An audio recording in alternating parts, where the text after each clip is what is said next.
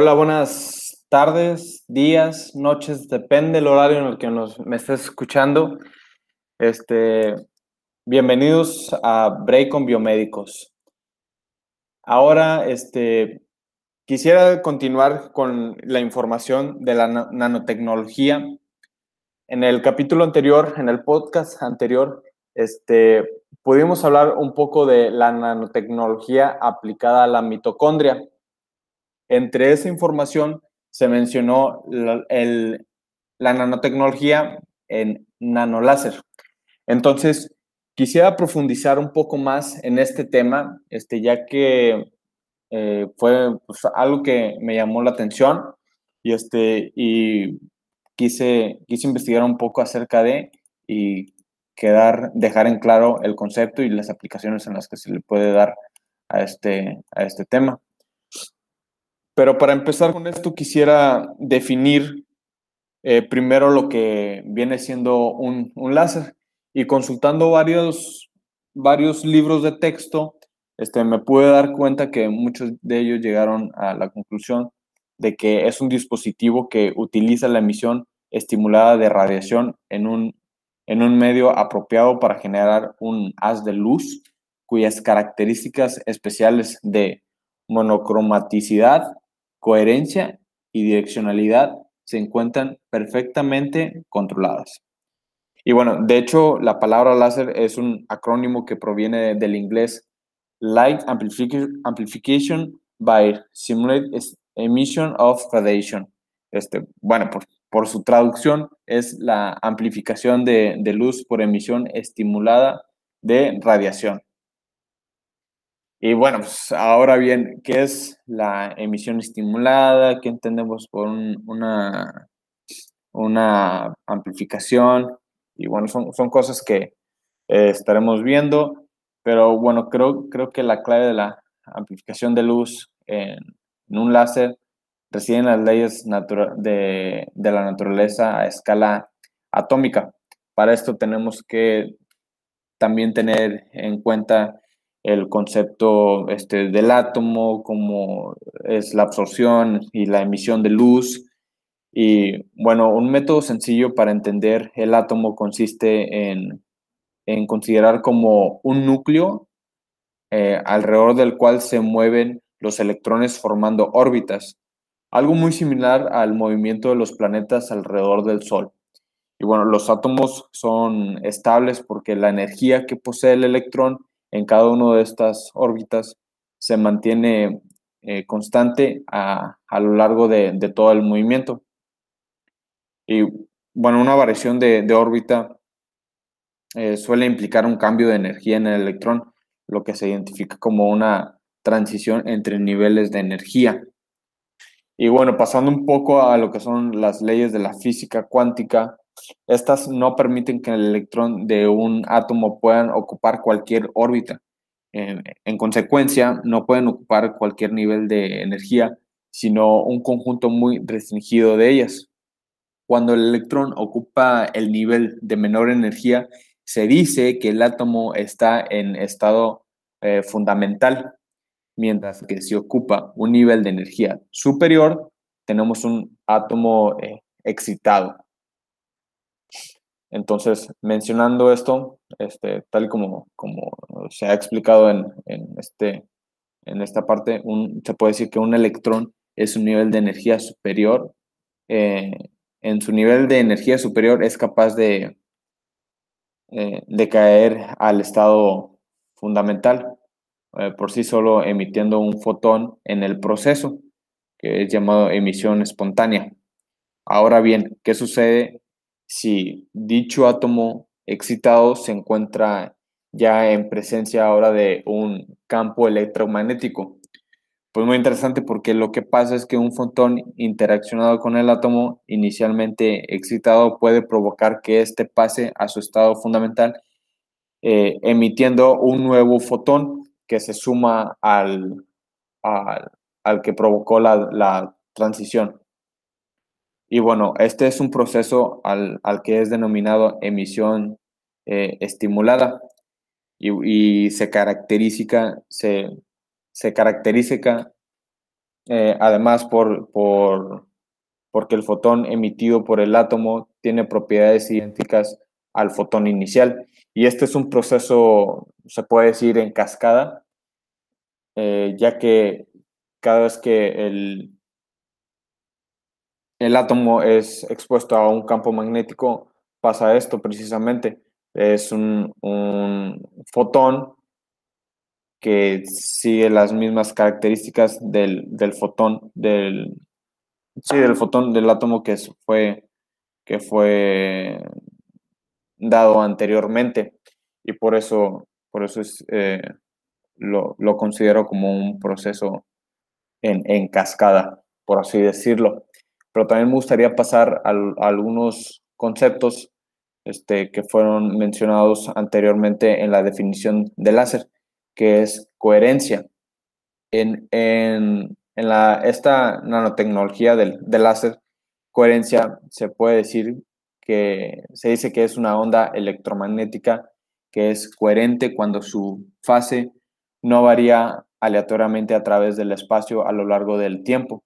Este, las fuentes de luz en la naturaleza suelen emitir ondas cuya fase varía de forma desordenada el reflejo de carácter aleatorio de, de, la emisión espontánea. Por lo tanto, la, eh, lo habitual es que las fuentes de luz sean incoherentes. La coherencia del láser es resultado de la emisión estimulada, en la que cada nuevo fotón es emitido de forma idéntica a los anteriores y por tanto contribuyendo de, de, igual forma a la fase del campo electromagnético. Es precisamente lo, lo, que quería expresar este, hace un momento. Y bueno, esto se trata sin duda de una de las propiedades más sobresalientes eh, en el láser, ya que explica muchas de sus características y, y, y es fundamental para, para, para muchas aplicaciones. Y bueno, pasando a lo que es ahora la direccionalidad, esto se trata de una consecuencia directa, directa en, la, en la cavidad, ya que solo los fotones que viajan en dirección eh, perpendicular a sus espejos eh, contribuyen al proceso de amplificación. También es fundamental para muchas aplicaciones en, en las que interesa concentrar la, la, energía en una zona determinada. Y bueno, eh, terminando con, con, lo que es el concepto monocromaticidad, este, bueno, como se dijo anteriormente, la luz este, monocromática solo contiene una longitud de onda. Aunque no es posible llegar a un campo monocromático ideal, los láser eh, emiten un intervalo de frecuencia lo suficientemente estrecho como para que, en la mayoría de los casos, su emisión pueda considerarse perfectamente monocromático. Se trata de nuevo de, una consecuencia de emisión estimulada, ya que al ser los fotones iguales, pues estos tienen la misma longitud de onda.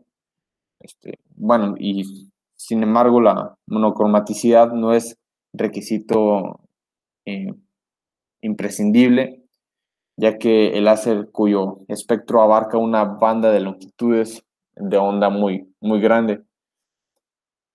Eh, y bueno, es, entonces, esta, esta tecnología, esta nanotecnología, lo que es, puede ser aplicado a, a muchas áreas este, dentro de la biomedicina.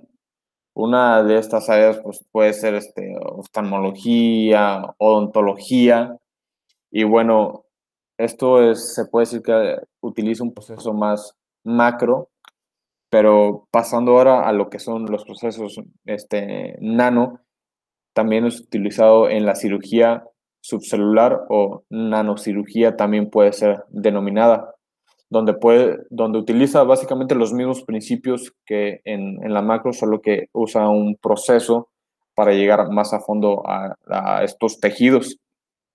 Este, y bueno, el láser puede ser enfocado el proceso que utiliza para hacer nanotecnología es que el láser puede ser enfocado eh, en el interior de ciertos tejidos y materiales biológicos. Y bueno, seleccionando la energía por pulso adecuado se logra que pequeñas explosiones, este, estas pues son obviamente de escala eh, nanométrica y que al ser eh, superpuestas eh, unas a otras dan como resultado un corte de extraordinaria limpieza y precisión. Y bueno, también se ha demostrado que, las posibilidades de realizar cortes o perforaciones a escala eh, submicrométrica, eh, se puede decir, por ejemplo, el, en los cromosomas, en conexiones neuronales o en la membrana citoplasmática de determinadas células, este, son, son este, técnicas que constituyen, por tanto, una herramienta única que ofrece la posibilidad de realizar intervenciones a escala celular que antes eran impensables.